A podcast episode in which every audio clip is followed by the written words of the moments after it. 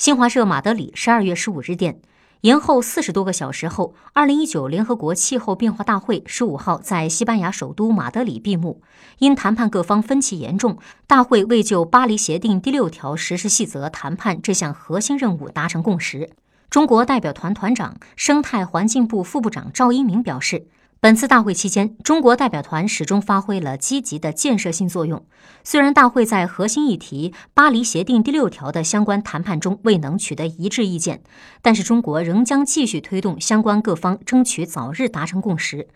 中国将坚定不移实施应对气候变化国家战略，百分之百兑现承诺，与各方一道应对全球气候变化，共谋全球生态文明建设，构建人类命运共同体。